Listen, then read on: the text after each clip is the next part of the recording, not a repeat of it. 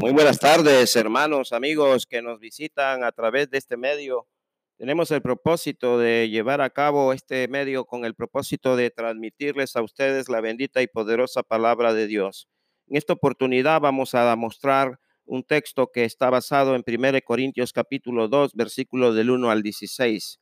El tema está siendo titulado ¿Quiénes son los que tienen la mente de Dios?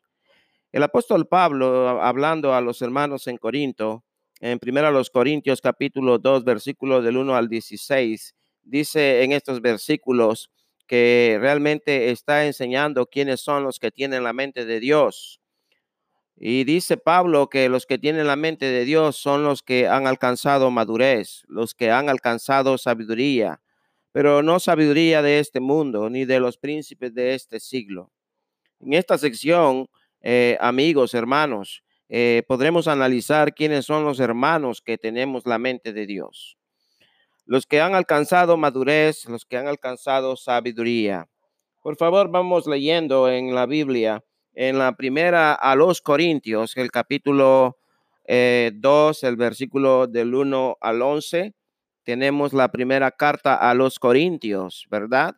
Y dice, así que hermanos, cuando fui a vosotros para anunciaros el testimonio de Dios, no fui con excelencia de palabras o de sabiduría, pues me propuse no saber entre vosotros cosa alguna sino a Jesucristo y a este crucificado. Y estuve entre vosotros con debilidad y mucho temor y temblor. ni mi palabra ni mi predicación fue con palabra persuasiva de humana sabiduría, sino con demostración del Espíritu y de poder, para que nuestra fe no esté fundada en la sabiduría de los hombres, sino en el poder de Dios. Sin embargo, hablamos sabiduría entre los que han alcanzado madurez, y sabiduría no de este siglo, sino de los príncipes de este siglo que perecen.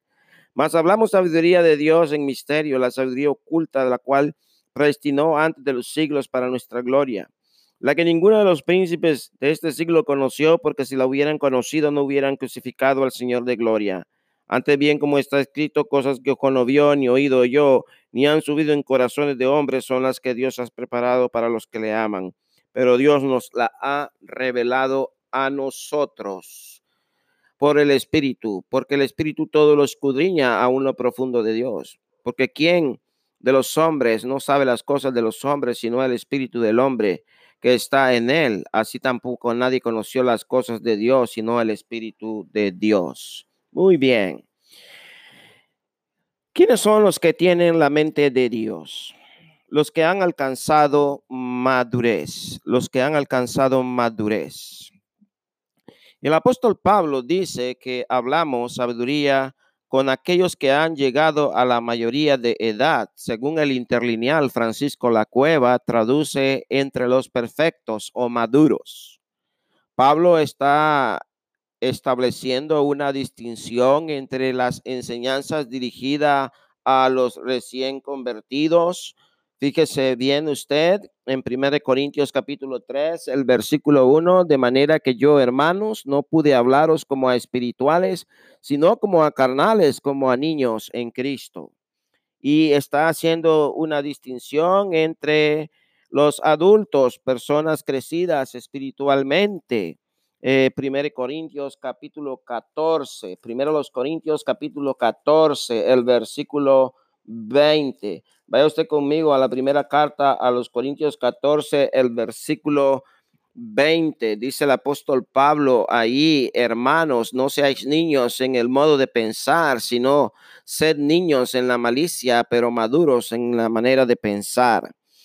Es muy importante entonces que notemos que el apóstol Pablo está interesado en hacerle saber a los hermanos ahí en Corinto, como también a los hermanos en Filipo. Eh, Filipenses capítulo 4, note usted, eh, Filipenses capítulo 3, el versículo 15, dice el apóstol Pablo, así que todos los que somos perfectos, esto mismo sintamos, y si otra cosa sentís, esto también os lo revelará Dios. Luego dice el apóstol Pablo en Efesios el capítulo 4, el versículo 13, hablando a la iglesia en Éfeso, y, dice Pablo a los hermanos en Éfeso, en Efesios capítulo 4, el verso, el verso 13, dice de la siguiente manera, hasta que todos lleguemos a la unidad de la fe, al conocimiento, a la unidad de la fe, del conocimiento del Hijo de Dios a un varón perfecto, a un varón completo, a la medida de la estatura de la plenitud de Cristo. Entonces, mis amados hermanos, eh, tomando en cuenta lo que dice el apóstol Pablo en Hebreos capítulo 5, el versículo 14, el escritor de los Hebreos exhorta también a estos hermanos que debiendo ya ser maestros después de tanto tiempo, tenían necesidad que se volviera a enseñar cuáles eran los primeros rendimientos del cristianismo. Efesios capítulo, Hebreos capítulo 5, el versículo 14, dice la escritura, pero el alimento sólido es para los que han alcanzado madurez, para los que por el uso tienen los sentidos ejercitados en el discernimiento entre el bien y el mal.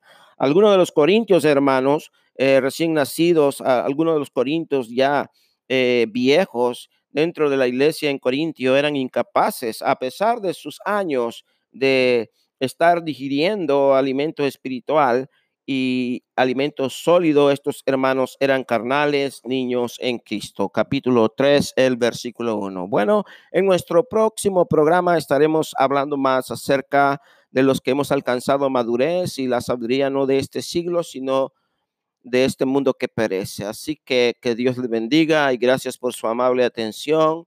Su servidor en Cristo, Osvaldo Moreno.